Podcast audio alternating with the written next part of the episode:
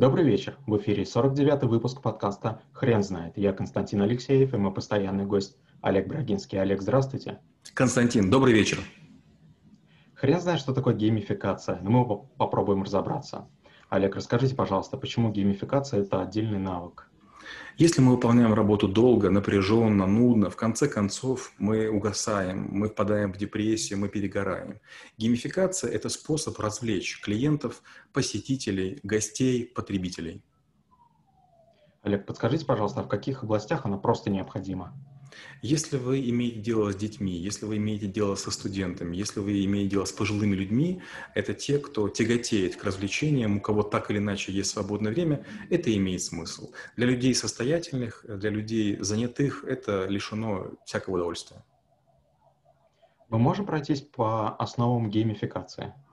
А, да, есть правила, есть принципы, есть уровни. Ну, во-первых, надо понимать, что в каждой игре должна быть цель, то есть некое нечто большое, ради которой стоит играть. Это может быть или приз, или достижение, или звание. Э, это сан духовный, это погоны в армии, это всякие ордена, медали, научное звание. Или в программе у вас будет статус, там, не знаю, паладина, лорда, графа, барона, короля, властителя – Второе – это баллы, которые можно каким-то образом заработать. Или выполняя полезные действия, или каким-то образом помогая кому-то.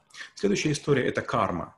То есть иногда у вас улучшается какой-то показатель, который прямо не, не улучшает деньги, но вы почему-то в него соглашаетесь играть. Следующая важная вещь – это уровни. То есть по мере того, как вы играете, вы переходите на какие-то новые ступени, там добавляется сложность, добавляются правила, и таким образом вы как будто бы развиваетесь в игре и повышаете свое мастерство. И мастерство – это последняя фишка. То есть в ходе того, как вы играете, вы начинаете действовать все разумнее, все увереннее, все правильнее, по крайней мере, с вашей точки зрения. Олег, скажите, а как не заиграться в геймификацию? Я позволю себе такой каламбур. Вы не поверите, это самый важный вопрос, который я постоянно задаюсь. Э, меня иногда просили делать геймификации, я их устраивал в компаниях, в корпорациях, но в своих бизнесах я этого не делал ни разу. Я бы лично в эти игры играть не хотел и не понимаю заказчиков, которые это просят. Поэтому я считаю, что не надо вообще играть в игры, ни с клиентами, ни с подчиненными. Если вы хотите кого-то поощрить, неважно, это ваш сотрудник или это ваш потребитель, просто дайте денег в любом виде. Или на зарплатную карточку, или в виде скидки. Скажите, а как обучаться геймификации? Геймификации не знаю, как обучаться. Мне повезло, я начинал в суровые 90-е, когда компьютеров было мало, и в столичных вузах всегда ходили люди, которые искали программистов. Мне удалось поработать на Blizzard Entertainment, участвовать в ряде других и очень известных игр. Дюк Нюнкен, Казаки и так далее. И некоторые из моих Э, товарищи и на год младше, и на два года младше до сих пор на эти компании работают, хотя все вместе мы жили в общежитиях, программировали и так далее. И нас э, никто не учил. Мы просто смотрели, как работают другие игры и пытались заимствовать вот эту вот идеологию, что все имеет исчерпаемый ресурс. Чем больше ты делаешь действий, тем меньше у тебя бодрости. Если тебе нанесли урон, тебе нужна какая-то аптечка. Если ты хочешь кого-то поразить, тебе нужны патроны. Но чтобы их добыть, ты должен потратить разумное время. Вот то же самое потом переносится и в экономику.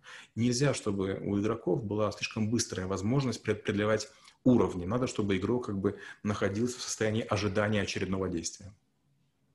Олег, скажите, а вы видели в своей практике отличные примеры геймификации в корпорациях? Трудно сказать.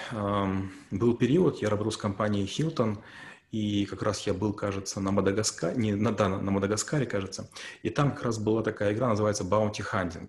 Это когда сотрудники гостиницы могут делать нетипичные для себя вещи для того, чтобы заслужить э, там некое сокровище.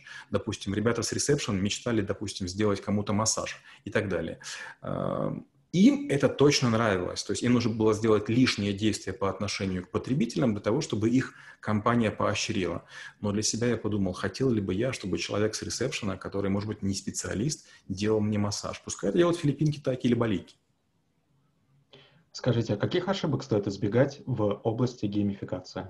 В первую очередь, надо как можно меньше завязывать все на деньги, потому что если вы делаете чересчур мелкие баллы, то валюта станет, становится важнее. Если вы делаете чересчур дорогие баллы, то кажется, что их заработать невозможно.